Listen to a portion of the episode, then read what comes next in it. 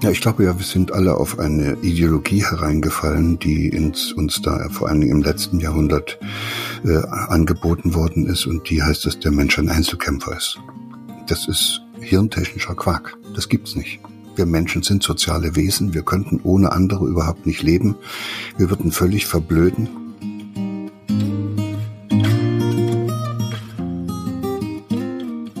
Hallo und herzlich willkommen zum Sinneswandel Podcast. Mein Name ist Marilena Behrens und ich freue mich, dich in der heutigen Episode begrüßen zu dürfen.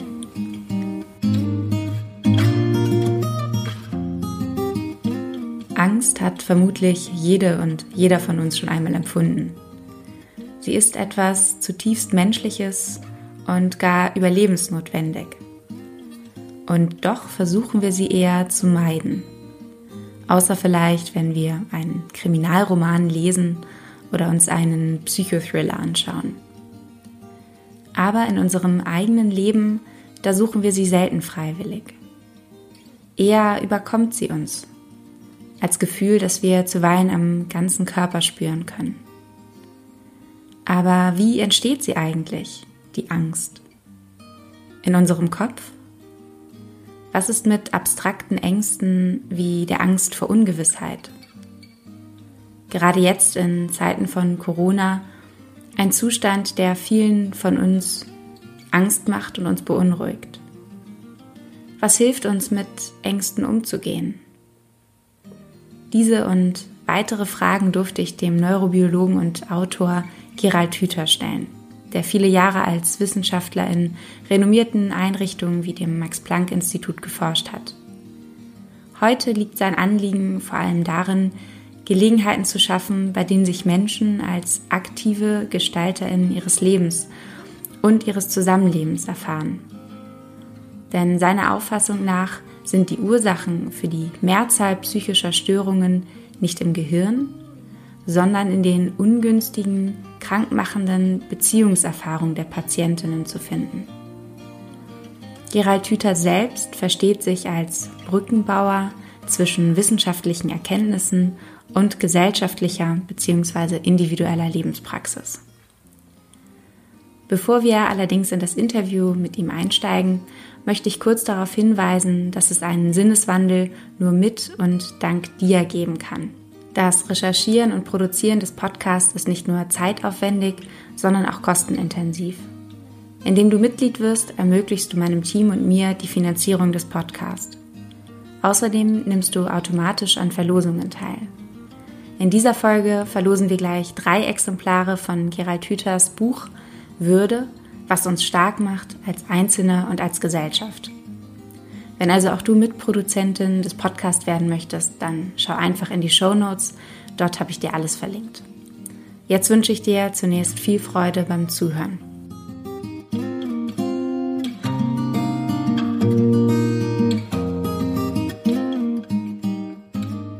Der Philosoph Jean-Paul Sartre, der schreibt in seinem Buch Das Sein und das Nichts, ein großer Teil der Sorgen besteht aus unbegründeter Furcht. Würdest du sagen, er hat recht?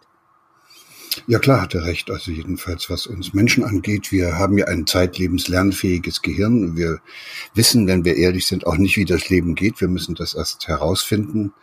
Das probieren wir von Anfang an als kleine Kinder schon und im Laufe dieser Zeit, äh, wo wir da immer sicherer werden, entwickeln wir bestimmte Vorstellungen davon, was richtig und was falsch ist und was gefährlich ist und was nicht gefährlich ist. Also das sind alles Vorstellungen.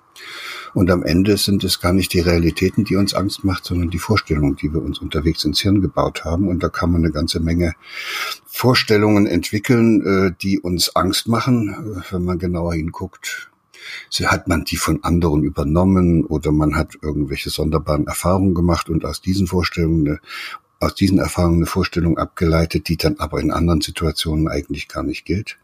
Klar, das ist aber, äh, aber eben ganz wesentlich hängt das damit zusammen, dass wir äh, uns als Menschen im Gegensatz zu allen Tieren, die festgefügte Verhaltensprogramme haben, Vorstellungen machen müssen. Also bei einem Tier ist es das so, dass das dass dann angeborene Auslösemechanismus eine bestimmte Verhaltensweise in Gang setzt, wenn ein bestimmter Trigger kommt, die brauchen keine Vorstellung.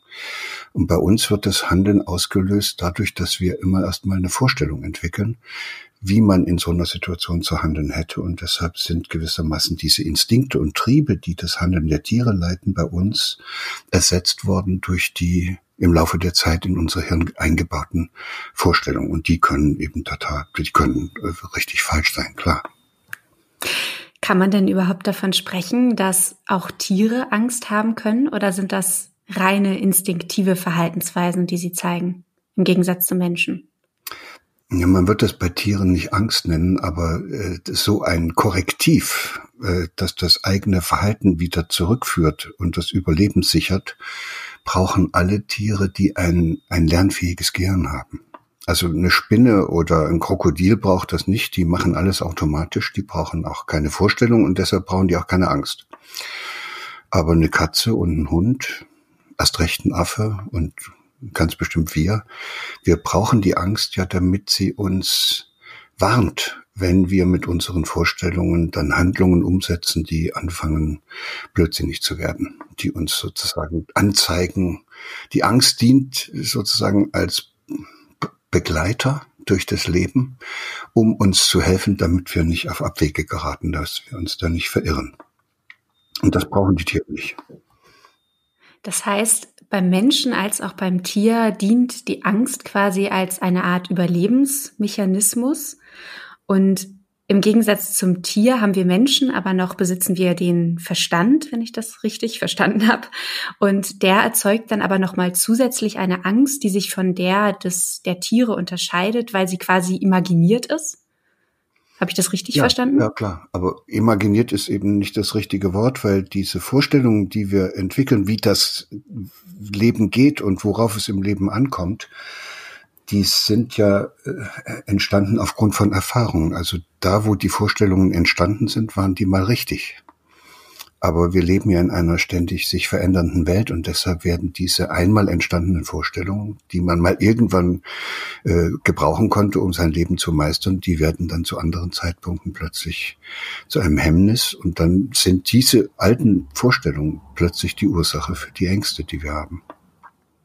Ist es vielleicht auch das, was äh, Sartre mit, mit dem Begriff unbegründeter Furcht meint? Also eine Angst kann ja zu einem bestimmten Zeitpunkt begründet gewesen sein, also halt richtig, in anderen Worten ausgedrückt, und zu einem anderen Zeitpunkt wiederum eben nicht mehr richtig, weil sich die Umstände geändert haben.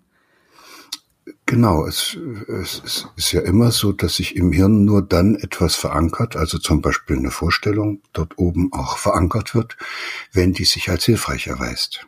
Also wir, das Gehirn, um es so ganz platt zu sagen, merkt sich die Lösungen, die wir im Laufe des Lebens finden und nicht die Probleme, an denen wir scheitern. Und, und deshalb äh, muss jede Vorstellung, die wir so haben, was im Leben gefährlich sein könnte, äh, aus einer Erfahrung erwachsen sein oder von wichtigen Bezugspersonen übernommen worden sein. Und die war dann irgendwie mal richtig. Aber später äh, erweist es sich eben dann als problematisch. Also am einfachsten sieht man das ja bei Menschen, die eine Traumatisierung hinter sich haben, äh, eine schwere psychische Traumatisierung erlebt haben. Die, die haben dann ja auch bestimmte Vorstellungen und die haben dann vor bestimmten Dingen Angst, das ist auch alles richtig in Bezug auf die Traumatisierung, aber wenn die jetzt zur Arbeit gehen sollen oder wenn die einen neuen Lebenspartner finden sollen, dann ist das, was da an alten Vorstellungen in dieser traumatisierten Situation tief ins Hirn eingebrannt worden ist, auf einmal ganz und gar unbrauchbar und lässt sich aber auch nicht so einfach wieder aus dem Hirn herausfischen, weil es ja damals so bedeutsam war. Das dass die, diese Vorstellung dann zum Beispiel herausgebildet worden sind, alle Männer sind furchtbar, weil ich da von einem vergewaltigt worden bin. Auf den Aspekt würde ich auch gerne später nochmal kommen, auf die quasi Lösung von Ängsten oder die, das Überwinden von Ängsten. Jetzt würde mich erstmal nochmal interessieren, und zwar schreibt äh, Martin Heidegger, beziehungsweise Martin Heidegger macht einen Unterschied zwischen der Angst und der Furcht. Er sagt, im Gegensatz zur Furcht ist die Angst nämlich unbestimmt und laut Heidegger kann man vor allem, also vor allem wirklich Angst haben. Die Furcht hingegen ist quasi beschränkt.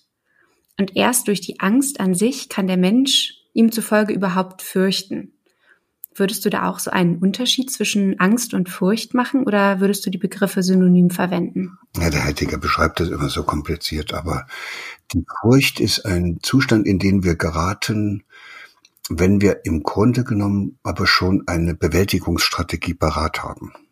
Also da, da, da weiß irgendetwas in uns, wie wir da reagieren sollen. Also der Löwe, der da vor mir auftaucht, und dann weiß ich, ich muss abhauen oder auf den Baum klettern. Da habe ich Furcht. Und dann gibt es aber vor allem in, im Leben von uns Menschen äh, ganz viele Situationen, wo man überhaupt nicht weiß, was man machen soll. Und, und dann kriegt man nicht Furcht, sondern Angst. Und dann ist es ganz einfach. Also Furcht ist relativ uninteressant, weil, weil da immer schon eine Handlungsanweisung gewissermaßen ins Hirn eingebaut ist und so verhält man sich dann. Und erst wenn das nicht klappt und man dann merkt, dass man mit den Vorstellungen oder mit den ausgelösten Verhaltensweisen nicht weiterkommt, dann wird man unsicher und dann breitet sich im Hirn das aus, was wir Angst nennen und da gibt's keine Lösung. Da wissen wir einfach nicht, was wir machen sollen. Spannend ist es, dass es im englischen Sprachraum gar kein richtiges Wort für die Angst gibt. Die kennen eigentlich nur Fear. Und dann noch Anxiety. Das ist aber Ängstlichkeit. Das hat auch mit Angst nicht ganz so viel zu tun. Und das ist nun deshalb spannend, weil man hier sieht, dass ein ganzer Kulturkreis äh, die Überzeugung, zu der Überzeugung gelangen kann, dass sich alles im Leben, was es da an Problemen gibt, auf irgendeine Art und Weise lösen lässt. Das mag für die, für den angloamerikanischen Sprachraum und Kulturraum zutreffen. Hier in Mitteleuropa haben wir offenbar aber erlebt, dass es viele Dinge gibt, die sich nicht lösen lassen. Wir haben eine ältere Geschichte, wir haben so viele Konflikte, wir haben hier in Mitteleuropa so viel erlebt, dass wir eigentlich innerlich wissen, dass äh, es nicht möglich ist, alles, was es, was da an Unbestimmtheiten und Unwägbarkeiten im Leben auf uns zukommt, dass sich das mit einer bestimmten Strategie schon irgendwie lösen lässt. Deshalb haben wir auch nicht so einen starken Machbarkeitswahn entwickelt und deshalb haben wir diese, diesen besonderen Begriff der Angst, den die angloamerikanischen äh, Mitbürger nicht so sehr kennen. Bei denen ist immer alles gleich vier und dafür weiß man eine Lösung. Wir wissen keine Lösung und haben diesen Begriff der Angst und, äh, und im angloamerikanischen Sprache nennen die das, was wir da haben, auch deshalb German Angst. Das ist auch spannend. Die, die haben, die haben sozusagen nochmal festgestellt, dass die Deutschen ganz besonders offenbar unter dieser sonderbaren Angst äh, leiden, wo sie einfach da sitzen und nicht wissen, was sie machen sollen äh, und dass das eine Angst ist, mit der die dort gar nicht so richtig was anfangen können. Und die werfen uns dann vor, warum tut er denn nichts? Habt er immer, sitzt da und, und kommt nicht äh, zu Potte. Und das lag, mag aber daran liegen, dass wir eine Geschichte haben, in der wir äh, stärker als die, äh, die Erfahrung machen mussten, dass sich nicht alles durch einfaches Handeln und Machen lösen lässt. Wo wird denn überhaupt Angst primär ausgelöst? Ist das etwas physisches oder etwas psychisches oder beides? Ich glaube, dass diese alte Unterscheidung zwischen das ist psychisch und das ist physisch, dass die sowieso nicht funktioniert. Das ist ja irgendwie eine Trennung, die man da eingeführt hat, damit die verschiedenen Disziplinen das, was sie gerade interessiert, auch gut untersuchen kann. Die, die, wir fangen jetzt an zu begreifen, dass, äh, dass die Arbeitsweise des Gehirns von einem ganz banalem Grundprinzip bestimmt wird. Äh, und das hat auch gar nicht so viel mit dem Hirn zu tun, sondern das ist der zweite Hauptsatz der Thermodynamik. Und der gilt auch nicht nur für das Hirn, der gilt auch für alle anderen oder überhaupt für alle lebenden Systeme. Also unser ganzer Körper muss dem zweiten Absatz der Thermodynamik genügen. Oder Vielleicht musst du den einmal kurz erklären, was der zweite Satz der Thermodynamik überhaupt besagt. Ja, versuche ich jetzt. Und, und dieser zweite hm, Hauptsatz der Thermodynamik verlangt, dass das Hirn oder eine Gesellschaft oder eine Familie das Zusammenwirken ihrer Mitglieder, also im Hirn werden das die Nervenzellen, so ordnet und organisiert und immer wieder umbaut, dass am Ende ein Zustand entsteht, wo möglichst wenig Energie verbraucht wird. Und diesen Zustand im Hirn, wenn ganz wenig Energie verbraucht wird, den nennt man Kohärenz. Das ist der Zustand, wo alles richtig gut zusammenpasst. Also das ist der, den wir eigentlich alle anstreben und den wir dann auch Glück nennen. Also wo plötzlich das Denken, Fühlen und Handeln eine Einheit ist, wo das Erlebte zu dem passt, was wir jetzt äh, im Augenblick auch erwarten. Und äh, wenn auch Körper und Geist eine Einheit bilden in uns und wenn wir uns mit Menschen eng verbunden fühlen, auch mit der Natur und vielleicht sogar noch mit dem Kosmos. Und das ist ein Zustand äh, von Kohärenz. Und der zeichnet sich dadurch aus, dass da die Nervenzellen im Hirn äh, sehr, sehr wenig Energie verbrauchen weil alles passt. Und den, da wollen wir alle hin. Äh, und wenn man natürlich einen Augenblick drüber nachdenkt, ist das Blödsinn, weil da kommt man ja nie an. Also der, der Augenblick, wo im Hirn mal wirklich alles passt, das ist der, wo wir gerade gestorben sind. Und vorher passt es nie. Das heißt, es gibt, wir haben einfach, das Leben zeichnet sich dadurch aus, dass dieser kohärente Zustand immer angestrebt wird, aber eben nie erreichbar ist. Und dass wir im Laufe unseres Lebens lernen, immer wieder inkohärent gewordene Zustände, wo der Energieverbrauch in die Höhe schießt, weil irgendetwas aufgetaucht ist, was uns stört, was da oben irgendwas durcheinander bringt, dass wir diese in, energieaufwendigen, inkohärenten Zustände immer wieder äh, versuchen, in kohärentere umzuwandeln. So. Und dieser Zustand, der dann dazu führt, dass wir das empfinden, was wir Angst nennen, das ist eben ein außerordentlich inkohärenter Zustand. Da passiert irgendetwas, was wir überhaupt nicht erwartet haben. Also jetzt zum Beispiel so ein Coronavirus, äh, der die Menschheit überfällt. Und, äh, und das löst eine große Inkohärenz, also ein großes Durcheinander im Hirn aus. Und jetzt muss man versuchen, dieses Durcheinander wieder einigermaßen zu ordnen. Dieses Durcheinander erreicht, das fängt immer an oben in dem Frontalkortex, wo man sozusagen seine Erwartungen mit den Realitäten abgleicht und dann merkt man, man hat was anderes erwartet als das, was da draußen los ist und was da passiert ist. Und dann fangen die Nervenzellen an, dort durcheinander zu feuern und dann kann man sich vorstellen, dass bei diesem Durcheinanderfeuern eben sehr viel Energie verbraucht wird. Die haben ja, um feuern zu können, haben die ja Ionenpumpen und die müssen mit Energie gespeist werden, damit sie immer wieder die, die äh, Entladungszustände wieder neu aufbauen können. Und äh, das, diese Energie, dieser hohe energieaufwendige, inkohärente Zustand breitet sich dann im Hirn aus, wenn man jetzt keine Lösung so schnell findet. Und dann werden davon auch Bereiche im Hirn mit erfasst, die weiter unten tiefer liegen. Ein Bereich, den die Hirnforscher da besonders intensiv untersucht haben, heißt Amygdala. Und das ist wieder ein Bereich, der der dann äh, Reaktionen auslöst, die noch tiefer reichen und, äh, und am Ende erfasst es gewissermaßen das ganze Hirn bis runter in den, in den Hirnstamm, wo dann die Zentren liegen für die Regulation unserer Körperfunktion und dann erlebt man diese Inkohärenz im Hirn als äh, körperlichen Zustand. Dann fängt das Herz an zu rasen, die Knie werden weich, die Haare stehen einem zu Berge. Äh, manche müssen dann aufs Klo und das sind alles so Ausdrucksformen und körperliche Erscheinungsformen für diesen inkohärenten Zustand, der sich da oben im Hirn herausgebildet hat. Und natürlich ist das Bemühen in einem solchen Zustand, äh, da möglichst schnell wieder rauszukommen, bei allen Menschen fast wie ein Automatismus angelegt. Und also versuchen wir dann alle wieder einen Zustand herzustellen, wo diese körperliche Symptomatik aufhört.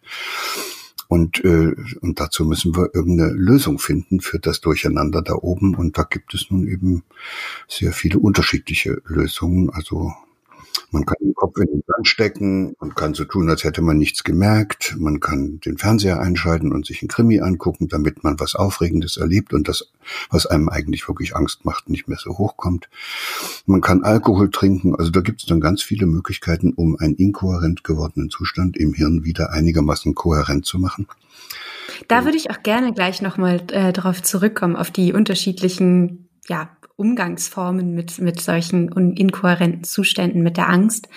Was mich jetzt aber nochmal interessieren würde, du hattest gesagt, es, es gibt eigentlich keinen quasi finalen Zustand, in dem eigentlich alles kohärent ist und der dann auch anhaltend langfristig andauert, sondern es wird immer wieder Zustände geben, in denen Inkohärenz auftritt. Und ich finde, das passt ganz gut zu dem Ansatz von äh, Sören Kierkegaard, auch einem Philosophen. Für den ist nämlich die Angst ähm, gar nicht notwendig ein Übel, sondern im Prinzip eher ein ja, wesentliches Charakteristikum des menschlichen Denkens und vor allem auch der Willensfreiheit. Und da frage ich mich, ob es denn überhaupt erstrebenswert ist, Angst voll und ganz zu überwinden und ob das überhaupt möglich ist.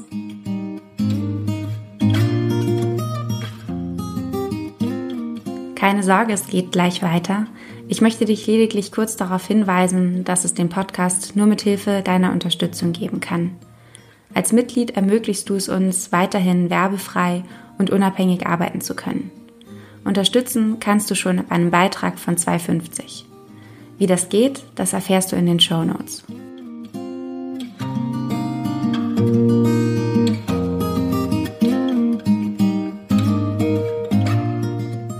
Nee, da hat der Kierkegaard vollkommen recht. Das, äh, wir könnten ohne Angst gar nicht leben, weil wir ohne Angst nicht lernen könnten, dass wir uns schon wieder geirrt haben und dass wir es irgendwie anders machen müssten.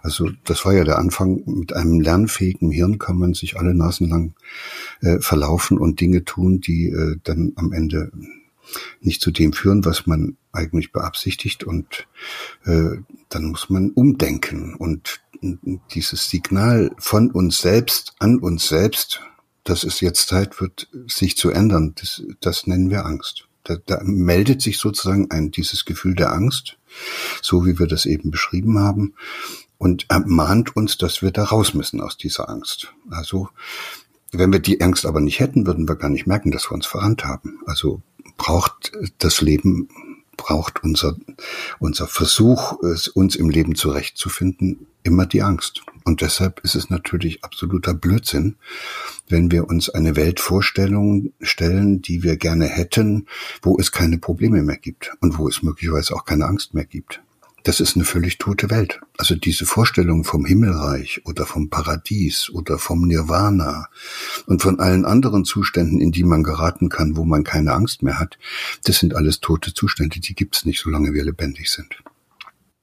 Das heißt, ein, ein, ein Mensch ohne Angst wäre im Prinzip eigentlich, könnte man sagen, fast kein, kein Mensch mehr, sofern es sich nicht um eine, eine Form der Krankheit vielleicht handelt. Da, da lass uns mal noch einen Augenblick einen Satz dazu sagen. Die einfachste Form, die die, die meisten Menschen und vor allen Dingen auch Kinder anfangen erstmal einzuschlagen, um die Angst zu überwinden, ist Kontrolle zurückzugewinnen. Also man versucht als Mensch, wenn es unsicher wird, wenn man nicht mehr weiß, wie es weitergehen soll, Kontrolle zurückzugewinnen. Und das ist ja ein ein Lösungsversuch, der das im Hirn auch dann einigermaßen wieder kohärenter macht. Also irgendwie merkt man ja, okay, jetzt kann ich es wieder einigermaßen kontrollieren.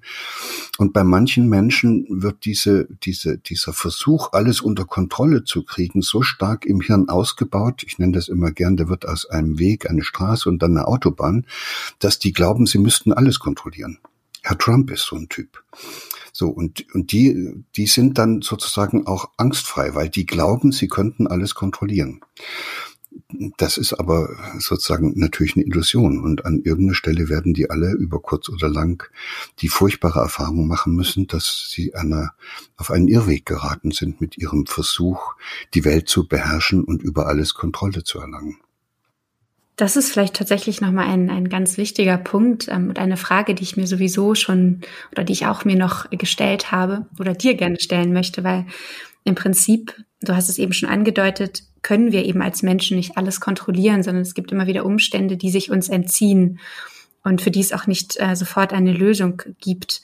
Im Prinzip ist der Mensch ja sowieso ins, ins Leben geworfen und ähm, muss erstmal entdecken, was das bedeutet, wie er mit den Umständen umgeht, die sich permanent verändern. Und zugleich, das ist eben auch ein Ansatz von, von Sartre nochmal, der sagt eben, dass gerade das nicht festgelegt sein, also diese Ungewissheit der eigenen Existenz, so ein Gefühl von, von Angst ähm, entwickeln, sich entwickeln lässt. Und dass es in gewisser Weise auch die Angst vor der Verantwortung ist, die der Mensch für sich und sein Leben trägt und die auch immer die Gefahr birgt, sozusagen ein, ein, ein Fehl ähm, oder zu scheitern im Prinzip. Würdest du dem zustimmen, dass der Mensch aufgrund seiner Freiheit eigentlich im Prinzip zur Angst verdammt ist? Hm, nee, ich würde es umdrehen. Ich würde sagen, die Angst ist der Wegweiser in die Freiheit. Dabei kann man sich zunächst verirren, indem man glaubt, die, man würde dann frei, wenn man alles unter Kontrolle hat. Da haben wir aber eben gesagt, das geht gar nicht. Da scheitern die Menschen über kurz oder lang. Und dann können sie sich mit der Frage auseinandersetzen, wie sie denn eigentlich mit Unsicherheit und der notorischen Unvorhersehbarkeit von Lebensprozessen umgehen. Und da kommt man dann plötzlich in eine ganz andere Schiene, nämlich nicht durch Kontrolle, sondern indem man das Leben so, wie es ist, annimmt. Und das ist dann wirklich interessant, weil der sagt der Gregory Bateson, das finde ich einen der wichtigsten Sätze, die ich überhaupt bisher gefunden habe. Man kann, oder das Leben lässt sich nicht ändern. Oder die Natur lässt sich nicht ändern, außer dass man sich ihr fügt. Das heißt, indem man diese Angst annimmt und indem man die Unsicherheit annimmt, die das Leben immanent in sich trägt, kann man in einen Zustand geraten, der tatsächlich frei ist. Dann hat man keine Angst mehr vor der Unsicherheit, weil man weiß, dass man Teil dieses Lebens ist und damit auch Teil dieser Unsicherheit und dass das alles zusammengehört. Und dann verschwindet die Angst vor der Angst. Das ist ja das, das meiste, was, was uns zu schaffen macht, ist ja nicht, dass wir Angst haben, sondern dass wir uns vor Dingen fürchten, von denen wir glauben, dass sie gefährlich sind. Und wir denken, dass Unsicherheit und mangelnde Kontrolle gefährlich sind. Und manche Menschen kommen bis zu diesem Punkt, dass sie dann feststellen, nee, das ist überhaupt nicht gefährlich. Man kann sich mit dem Leben so verbinden, dass man keine Angst mehr davor haben muss, dass die, dass das Leben jeden Tag eine neue Herausforderung für uns bereithält. Und die sagen dann auch nicht Herausforderung oder angstmachendes Geschehen, sondern die sagen, jeder Tag hält für uns ein Geschenk bereit. Nämlich, dass wir auch am nächsten Tag wieder etwas vorfinden, an dem wir weiter wachsen können und verstehen können, wie das Leben, auch wie unser eigenes Leben funktioniert und worauf es dabei ankommt. Ich finde, dass das klingt natürlich immer alles sehr schön und auch eigentlich in gewisser Weise einfach, eine Angst loszulassen, das anzunehmen, was da gerade ist und ist ja auch in gewisser Weise zum Teil also Bestandteil der, der fernöstlichen Lebensweise und Tradition. Ähm, und es gibt mittlerweile oder mittlerweile findet das ja auch Einzug in die in unsere westlichen Kulturen durch vielerlei Ratgeber, die dabei helfen wollen.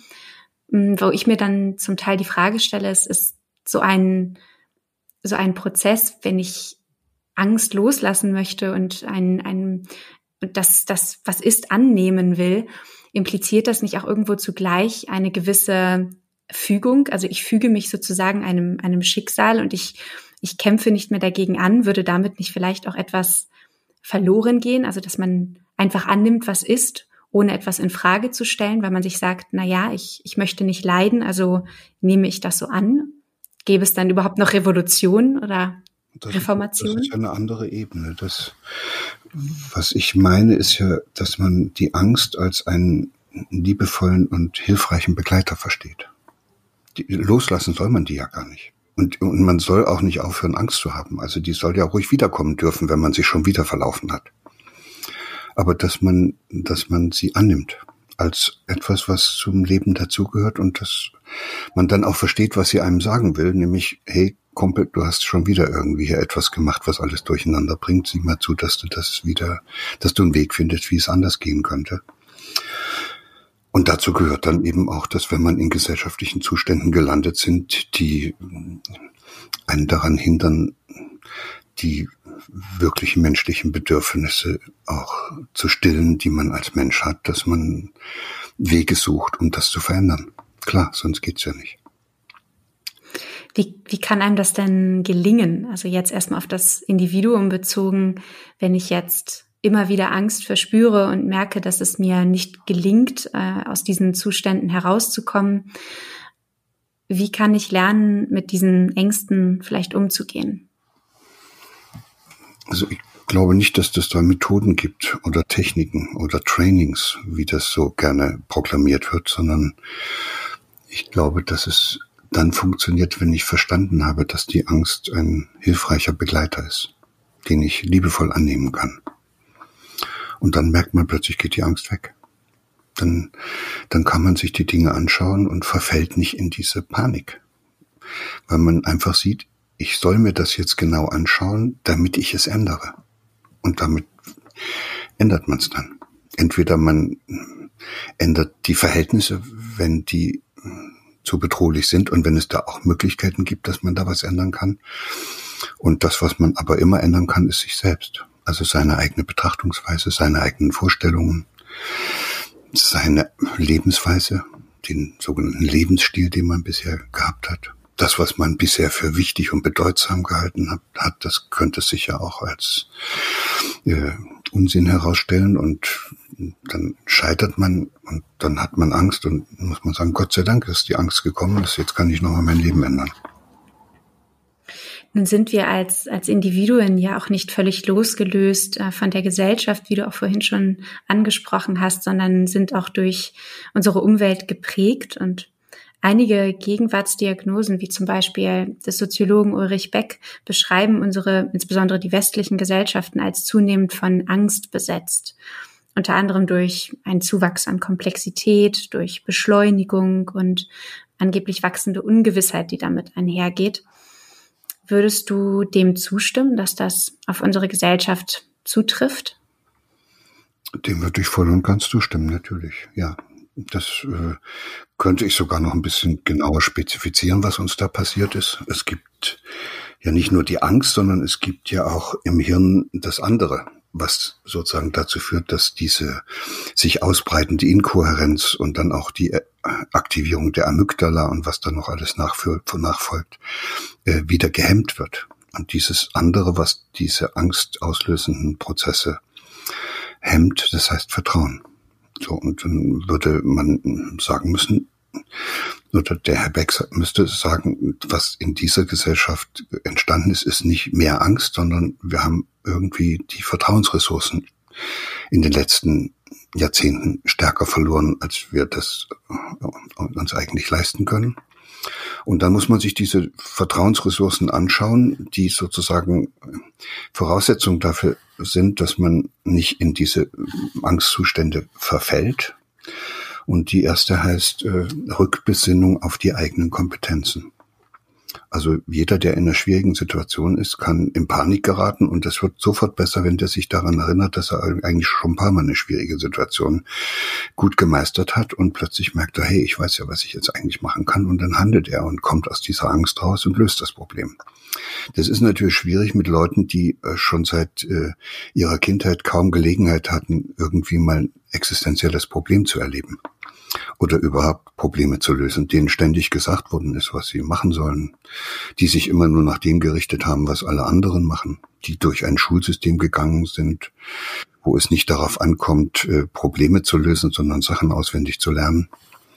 Und deshalb äh, ist diese Kompetenz, also der Rückgriff auf die eigenen Kompetenzen als Vertrauensressource, äh, ja, ziemlich, ziemlich dürftig geworden in den letzten Jahrzehnten. Und diese Vertrauensressourcen, die ich da beschreibe, die fasse ich immer gerne so in dem Bild eines dreibeinigen Hockers zusammen. Also die, der eine Bein haben wir jetzt gehabt, das ist dieses Vertrauen in die eigenen Kompetenzen, in das eigene Wissen, in die eigenen Fähigkeiten. Das reicht aber nie aus. Also je, wenn man sich hier im Westen auch äh, immer wieder einbildet, dass man alles äh, beherrschen und alles äh, äh, kontrollieren könnte und damit keine Angst haben müsste, das äh, stellt sich ja dann immer wieder als ein Trugschluss heraus. Und deshalb braucht man wohl offenbar noch diese zweite Vertrauensressource wie das zweite Bein am Hocker, damit man einigermaßen da sitzen kann. Und dieses zweite heißt äh, Vertrauen, dass ich, wenn ich selbst nicht mehr weiterkomme mit meinen eigenen Kompetenzen, andere finden und wir das gemeinsam machen. Also im Englischen heißt das Psychosocial Support. So, das ist, das ist das Vertrauen, dass es andere gibt, an die ich mich wenden kann und die mir helfen, aus so einer schwierigen, angstbesetzten Situation herauszufinden. In einer Gesellschaft, in der Menschen sich gegenseitig als Konkurrenten betrachten, in der es nur noch darauf oder immer stärker darauf angekommen ist, dass man sich auf Kosten von anderen durchsetzt, wird diese Vertrauensressource natürlich zwangsläufig sehr, sehr äh, geschwächt dann vertraut man dem anderen eben nicht mehr. Dann wendet man sich auch nicht an andere, wenn man nicht mehr weiter weiß. Und das Ergebnis davon ist, die Angst lässt sich so nicht mehr durch Vertrauen hemmen. Und dann gibt es noch eine dritte Vertrauensressource, sozusagen das dritte Bein an diesem Hocker. Und das ist noch schwieriger und das ist unserer westlichen Gesellschaft noch mehr abhanden gekommen. Das ist dieses Vertrauen, dass es wieder gut wird. Das äh, haben früher die Religionen vermittelt. Das äh, haben auch äh, Märchen, Mythen und Sagen vermittelt. Bei den Märchen ist das vielleicht am schönsten zu beobachten, die wir unseren Kindern vorlesen. Das sind ja alles Situationen, die das Leben beschreiben. Also das ist am Anfang alles okay, alles passt, ist kohärent und dann auf einmal passiert was, wird sehr inkohärent. Äh, man weiß schon gar nicht mehr, wie das jemals wieder gut werden soll, wenn die Prinzessin da irgendwo eingeschlossen wird oder, oder irgendwelche riesigen Probleme auftauchen und dann plötzlich wird es wieder gut. Irgendwas passiert, ein Zauber, eine glückliche Fügung, was auch immer und dann ist es wieder gut. Das heißt, es ist eine, eine Lebensmelodie, die in diesen Märchen drinsteckt, die heißt, es gibt Probleme im Leben, aber es wird auch wieder gut. So, und das, glaube ich, sind nicht so sehr viele Menschen heutzutage noch, die diese Lebensmelodie in sich spüren. Und damit haben die dann auch wieder diese dritte Vertrauensressource nicht hinreichend ausgebildet. Und da könnte man sagen, ja, die stehen dann natürlich auf einem sehr, sehr dünnen Fundament von Vertrauen und deshalb brechen sie da auch dauernd ein. Und deshalb, jetzt wird es interessant, kann man solche Menschen mit äh, angstschürenden Ideologien auch sehr gut beherrschen. Das ist natürlich jetzt auch gerade besonders spannend in Bezug auf, auf unsere aktuelle Situation mit, mit der Corona-Pandemie, weil gerade da ist ja der Fall, dass wir im Prinzip vor einem Open End stehen und vielen Menschen, glaube ich, auch gerade so ein wenig die Zuversicht abhanden kommt und ähm, diese Ungewissheit Menschen besonders zu schaffen macht, wenn wir kleine, keine klare Zukunft oder zumindest eine Perspektive erahnen können. Das scheint auf jeden Fall etwas zu sein, womit wir nicht so gut umgehen können und lässt mich auf jeden Fall die Frage stellen, ob wir grundsätzlich als Menschen eine Art Aussicht brauchen, um möglichst angstfrei und selbstbewusst unsere eigenen Kompetenzen bewusst ähm, und mit Vertrauen ins Leben zu blicken. Ja, die naheliegende Antwort äh, entspricht dem, was wir bisher immer versucht haben, nämlich Kontrolle zurückzugewinnen. Möglichst schnell alles beherrschbar zu machen, so dass man so weitermachen kann wie bisher. Und da ahnen Sie schon, da war alle Angst umsonst. Da macht man anschließend genauso weiter wie vorher mit dem Ergebnis, dass es nicht lange dauert, bis die nächste Grippewelle durchs Land geht und wir wieder dasselbe Theater haben. Es gibt eigentlich nur einen Weg, um aus dieser Angst herauszukommen und das ist das ist dieses, das ist das Vertrauen, dass es gemeinsam geht. So und und das bedeutet, und diese Erfahrung machen eben jetzt auch sehr viele Menschen, dass man sich nicht mehr länger abhängig macht von den Vorgaben und Bestimmungen, die andere über einen erlassen. Das heißt, die sind jetzt bereit, zu Hause zu bleiben, aber die merken, dass sie für das, was da zu Hause abläuft, selber die Verantwortung übernehmen müssen. Und die sind bereit, dass sie jetzt die Schulen schließen, aber es bedeutet, dass jetzt irgendwie die Familie die Verantwortung übernehmen muss für etwas, was sonst gerne an den Staat abgegeben worden ist. Und selbst die furchtbaren äh, Bedingungen, denen jetzt Unternehmer und Künstler und äh, und Selbstständige ausgeliefert sind, nämlich dass sie plötzlich keine Einnahmen mehr haben, führt dazu, dass die unglaublich kreative Ideen entwickeln, wie sie selbstverantwortlich in dieser Situation doch irgendwie überleben können. Und deshalb glaube ich, dass diese ganz schwierigen Situationen, wie wir sie im Augenblick erleben, am Ende dazu führen, dass Menschen weniger stark in Zukunft daran glauben werden, dass es autoritäre Strukturen braucht, die ihnen sagen, was sie zu tun und zu lassen haben, sondern dass Menschen dadurch die Erfahrung machen, dass sie doch selbst Gestalter ihres eigenen Lebens sind und dass es auch immer Möglichkeiten gibt, dieses Leben zu gestalten, sogar unter Bedingungen, wo man zu Hause bleiben muss. Das heißt, würdest du sagen, dass es uns generell als Gesellschaft und damit eben auch als einzelnen Menschen helfen würde, wenn wir mehr gemeinsame, quasi positive Narrative entwickeln würden, was es quasi bedeutet, ein gelungenes Leben zu führen, als Einzelne, aber auch zusammen. Das heißt auch eben uns solidarisch zu zeigen und nicht nur unseren eigenen Lebenslauf zu optimieren. Hm, ist das etwas, was wir, was wir aus der, aus der aktuellen Zeit eventuell auch hoffentlich lernen können? Ja, ich glaube ja, wir sind alle auf eine Ideologie hereingefallen, die ins, uns da vor allen Dingen im letzten Jahrhundert äh, angeboten worden ist und die heißt, dass der Mensch ein Einzelkämpfer ist. Das ist hirntechnischer Quark. Das gibt's nicht. Wir Menschen sind soziale Wesen. Wir könnten ohne andere überhaupt nicht leben. Wir würden völlig verblöden wenn es keine anderen gäbe, die uns zeigen, wie irgendwas geht. Ich könnte ja noch nicht mal reden, wenn ich nicht andere Menschen gehabt hätte, die schon reden konnten und die mir gezeigt haben, wie es geht. Ich könnte nicht Fahrrad fahren, ich könnte keinen Rechner bedienen, ich könnte nichts von all dem, was ich heute kann und weiß wenn ich nicht andere Menschen um mich gehabt hätte, von denen ich das hätte lernen können. Also sind wir zutiefst soziale Wesen und, und diese Zugehörigkeit zu einer Gemeinschaft ist eines unserer beiden Grundbedürfnisse. Und jetzt äh, ist es uns leider passiert, dass wir in so eine Ideologiefalle gelaufen sind. Also wir haben eine Vorstellung uns äh, anbieten lassen und haben die in vielfacher Weise auch selber übernommen, nämlich dass es darauf ankommt, sich sein, sich selbst auf Kosten von anderen durchzusetzen. Wir glauben, dass Konkurrenz und Wettbewerb Triebfedern der Evolution sind und ähnliche Dinge und stellen jetzt in solchen Situationen wie dieser Corona-Krise fest, dass das eigentlich gar nicht geht und dass wir immer andere brauchen, um gute Lösungen zu finden. Wenn ich alleine in einer schwierigen Situation nach einer Lösung suche, kann ich doch immer nur diese bescheuerte Lösung finden, die meinen bisherigen, die ich aus meinen bisherigen Erfahrungen abgeleitet habe. Die kann nie richtig sein. Die ist immer nur richtig für das, was in der Vergangenheit von mir erfahren worden ist und was ich da gelernt habe.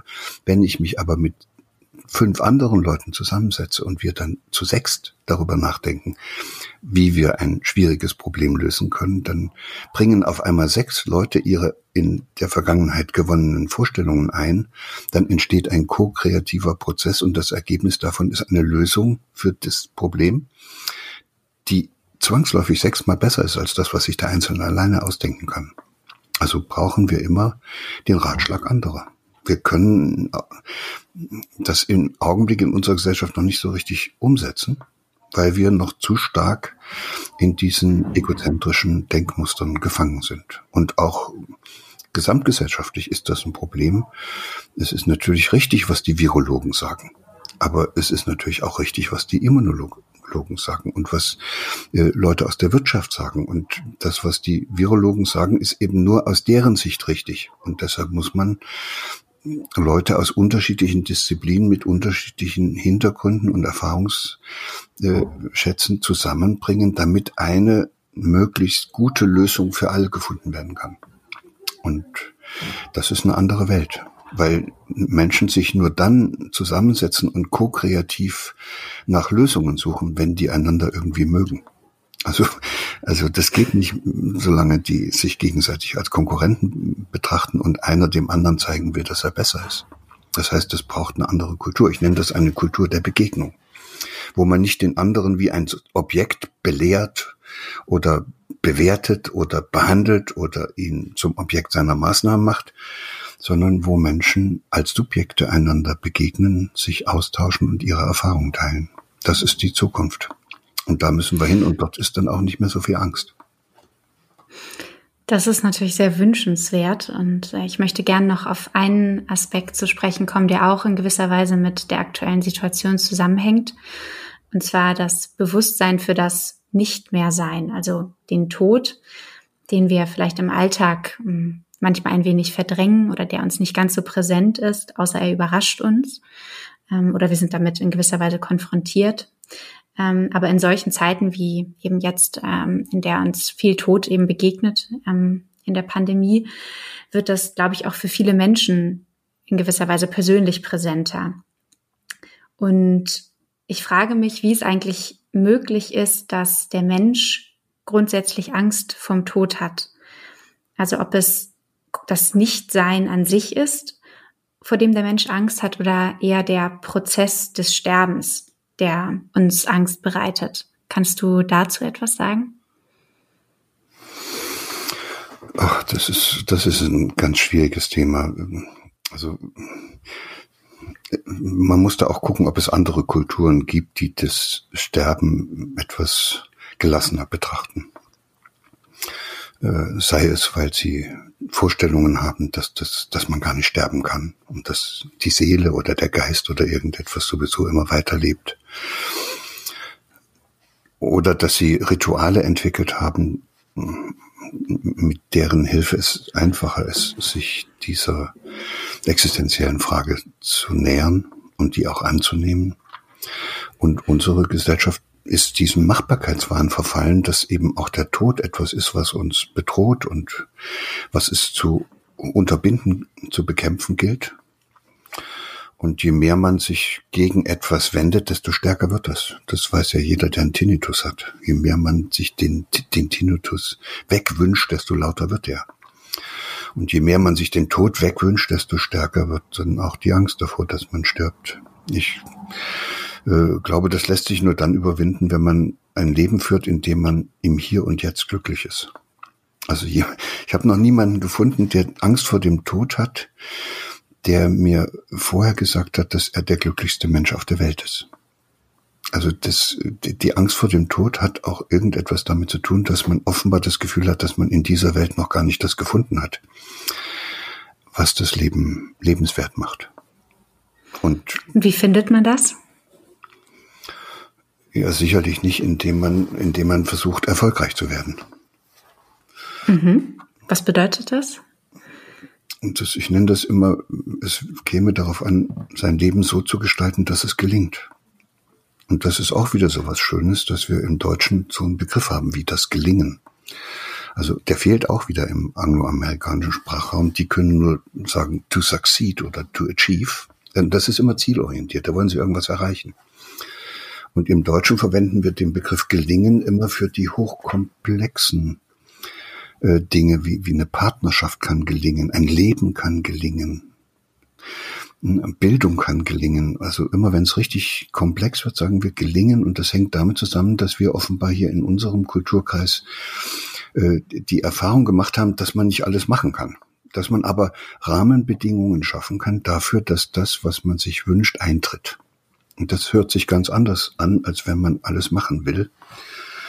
Und deshalb könnte man versuchen, sein Leben so zu gestalten, dass es, dass es das ermöglicht, was man sich wünscht. Und primär wäre das, man müsste versuchen, äh, der Frage nachzugehen, was denn eigentlich überhaupt das Allerwichtigste ist im Leben. Außer die Stillung der körperlichen Bedürfnisse gibt es dann ja seelische Bedürfnisse und die machen uns ja in unserer westlichen Welt im Wesentlichen zu schaffen.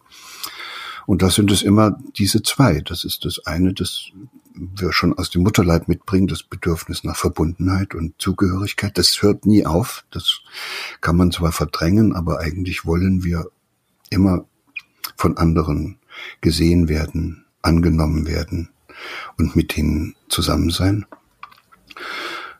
Und das zweite Bedürfnis ist das nach Freiheit und Autonomie, nach eigenen Gestaltungsmöglichkeiten. Sonst werden wir krank, wenn wir die nicht haben. Und die Hirnforscher können ja auch zeigen, dass wenn diese beiden Grundbedürfnisse nicht gestillt werden können, dass dann im Hirn die gleichen Netzwerke aktiviert werden, die auch dann aktiviert werden, wenn man körperliche Schmerzen hat. Also schon da sieht man, das Hirn ist so organisiert, dass ihm die Integrität des eigenen Körpers genauso wichtig ist wie die Integrität der sozialen Beziehungen, in die man, äh, die man geknüpft hat. Das ist nebenbei auch der Grund, weshalb ich niemals von Umwelteinflüssen rede. Das sind nie, ist niemals irgendeine Umwelt, sondern das sind immer Beziehungen, in die man mit anderen, meist anderen Menschen tritt. Ja, und das ist eben, wie du jetzt ganz leicht merken wirst, nicht so ganz einfach, gleichzeitig verbunden sein zu wollen und frei.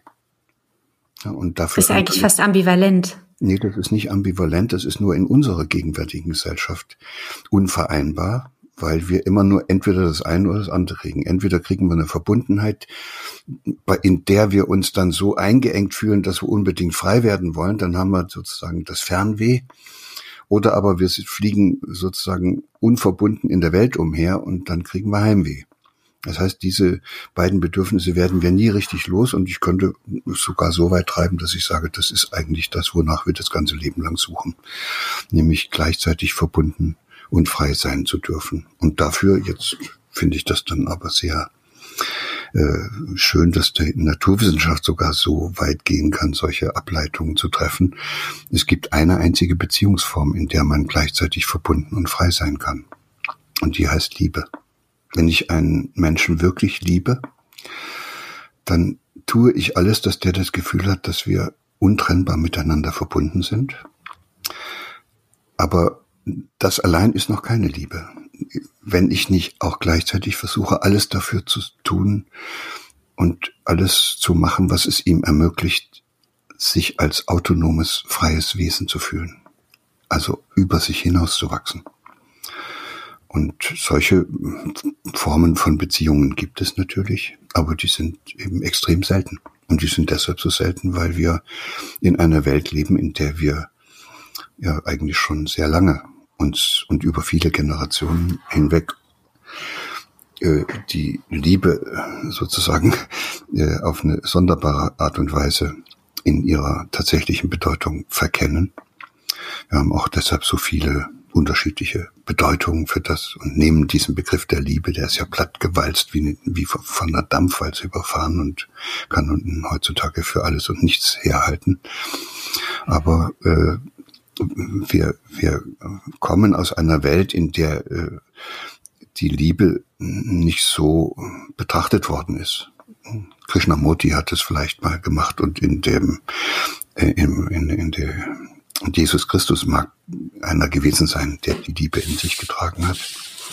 Aber ansonsten können wir mit dem mit der Vorstellung, dass es ein Zusammenleben geben könnte, bei dem die Mitglieder einer Gemeinschaft sich aufs engste miteinander verbunden fühlen und sich trotzdem gleichzeitig dabei helfen, frei und unabhängig zu werden. Das können wir uns nicht richtig vorstellen. Eine Sekte kann das nicht, da sind sie klebrig an die Ideologien der Sekte gebunden.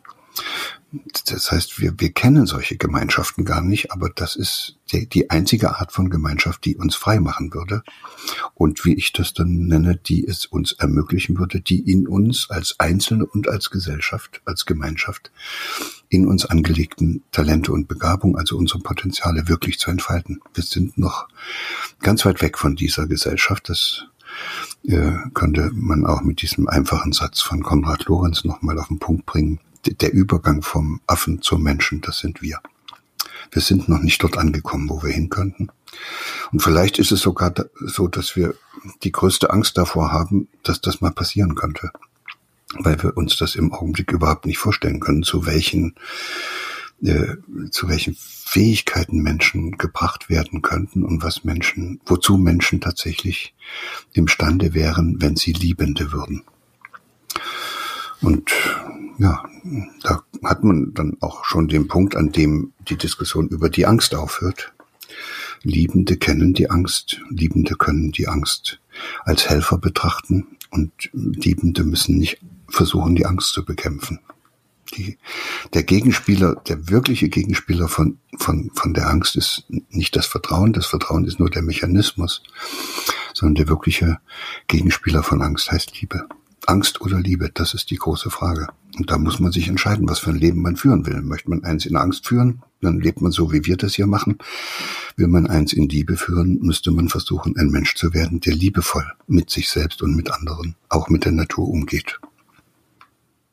Vielleicht ist das ja auch eine in gewisser Weise doch auch ermutigende Nachricht, insofern, dass wir, dass es an der Zeit ist, solche, ja, oder die, die Liebe in ihrer ja, ursprünglichen Form vielleicht wieder zu entdecken, jenseits des Kommerz, jenseits der Pradinenverpackung, was eigentlich Liebe für uns bedeutet und was, ähm, was wir einander geben können, wenn wir ähm, uns Liebe schenken, auch ähm, nicht nur in, in partnerschaftlicher Hinsicht, sondern auch als Gemeinschaft und uns selbst natürlich auch. Ja, ich glaube, das, das geht immer los mit äh, dem, was wir Selbstliebe nennen wenn ich es nicht schaffe, mit mir selbst liebevoll umzugehen, kann ich auch mit keinem anderen Menschen liebevoll umgehen. Und deshalb ist das schon richtig. Der Sohnprozess fängt mit der Bewusstwerdung an, dass man erstmal versuchen müsste, sich selbst anzunehmen, so wie man ist, und sich selbst zu mögen. Und auch aufzupassen, dass man sich selbst nicht verletzt. Auch aufzupassen, dass man seine eigene Würde nicht verletzt. Und jemand, Was meinst du mit, mit der eigenen Würde verletzen? Naja, die, wir haben ja alle eine gewisse Vorstellung davon, was für eine, eine Person wir sein möchten. Also wir möchten ja nicht jemand sein, der sich zum Objekt der Anweisungen, Belehrungen, Absichten, Ziele und sonst wie anderer macht. Das ist ja würdelos, wenn wir sozusagen gar nicht als Subjekte agieren, sondern immer nur reagieren auf das, was an uns herangetragen wird. Und das würde ja auch entgegen unserem Autonomiebedürfnis wahrscheinlich sprechen. Das treibt unser Autonomiebedürfnis und eigentlich auch unser Bedürfnis, äh, mit den anderen verbunden zu sein. Und deshalb ist das so eine Art hilfreicher Weg, dass man sich mal fragt, ob man so, wie man lebt, eigentlich dem entspricht, was man sein möchte und wie man leben möchte. Und da kann man sehr schnell darauf kommen, dass man sagt, nee, eigentlich, eigentlich verletze ich eigentlich ständig dieses von mir angestrebte Leben.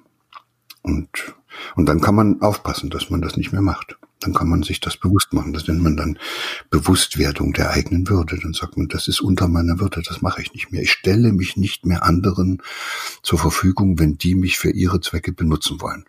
Also nicht Facebook, nicht Smartphones und auch nicht irgendwelchen anderen Anbietern von irgendwelchen Produkten, auch nicht irgendwelchen Herrschern, und auch nicht irgendwelchen Leuten, die uns verführen wollen. Das ist alles unter meiner Würde. Ich stelle mich anderen nicht mehr als Objekt zur Verfügung, wenn die mich nutzen, für irgendwas nutzen wollen. Und wenn man das macht, dann ist man nicht mehr verführbar. Und ich glaube, das ist das größte Problem unserer gegenwärtigen Zeit. Dass äh, früher Menschen, die man beherrschen wollte, unterdrückt wurden. Wenn man heute möchte, dass Menschen das tun, was man äh, sich von ihnen erhofft und verspricht, dann verführt man sie. Und da gehört dann irgendwie auch ein Gegenmittel dazu. Also gegen Herrschaft kann man sicher auflehnen, aber was macht man gegen Verführung? Vor allem, wenn die so schleichend und subtil kommt. Ja, vielleicht passt das ganz gut zu meiner allerletzten abschließenden Frage. Und zwar ähm, habe ich ein Zitat von der Physikerin Marie Curie ge gefunden. Und zwar hat die geschrieben, man braucht nichts im Leben zu fürchten, man muss nur alles verstehen. Und wenn wir jetzt das Verstehen vielleicht durch, durch, durch das Bewusstmachen, Bewusstwerden ersetzen, hm, würdest du dem dann in gewisser Weise zustimmen? Also du hattest eben gesagt, dass wenn ich ähm, mir meiner eigenen Würde bewusst bin, dann bin ich eigentlich nicht mehr verführbar. Und insofern kann ich dann vielleicht auch angstfreier leben, weil ich mir meine eigenen, weil ich Vertrauen in mich habe, Vertrauen darin, ähm, das Leben sozusagen zu einem gelingenden Leben zu machen und ähm, eben diese ähm, Balance sozusagen zwischen zwischen ähm, Autonomie und auch mit anderen in Resonanz zu treten, dass mir das gelingt.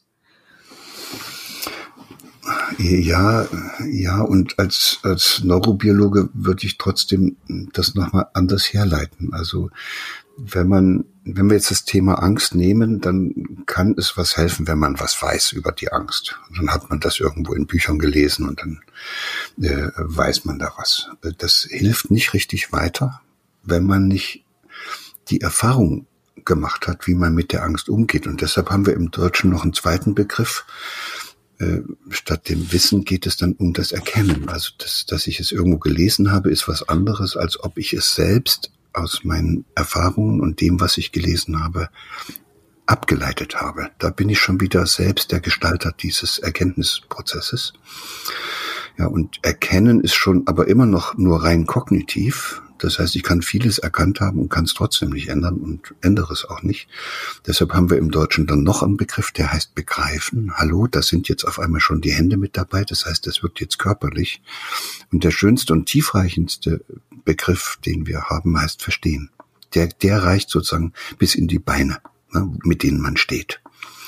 Das, äh, das heißt, wenn ich etwas wirklich verstanden habe, dann hat es mich ganz körperlich erfasst dann, dann ist es richtig drin in mir. Und was ich wirklich verstanden habe, kann ich auch dann umsetzen.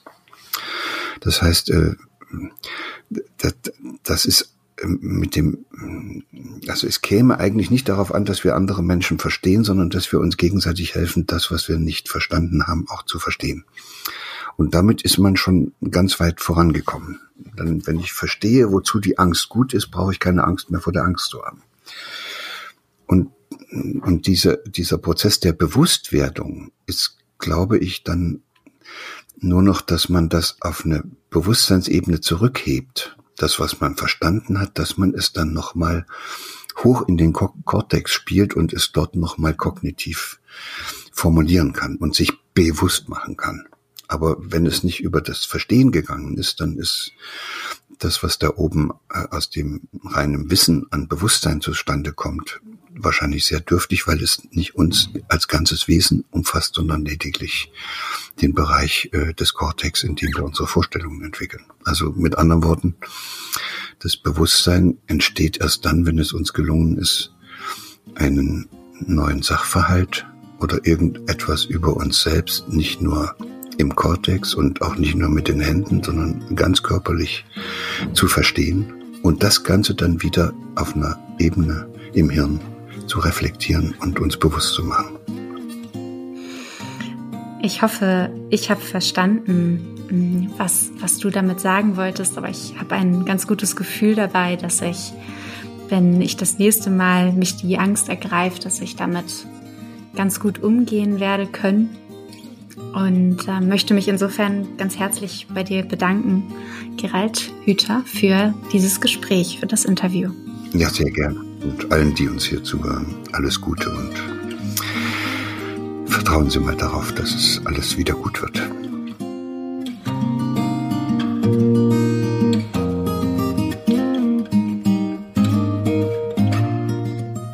Ich danke dir fürs Zuhören und hoffe, du konntest etwas aus dem Gespräch mit Gerald Hüther für dich mitnehmen. Wenn es dir gefallen hat, dann teile es gerne mit anderen Menschen. Und natürlich würde ich mich besonders freuen, wenn auch du Mitglied wirst und damit einen Sinneswandel möglich machst. Alle Infos dazu in den Show Notes und auf meiner Website marilenabehrens.de slash podcast. Ansonsten freue ich mich, wenn wir uns schon bald wieder hören bei Sinneswandel, dem Podcast für persönliche und gesellschaftliche Transformation. Bis bald.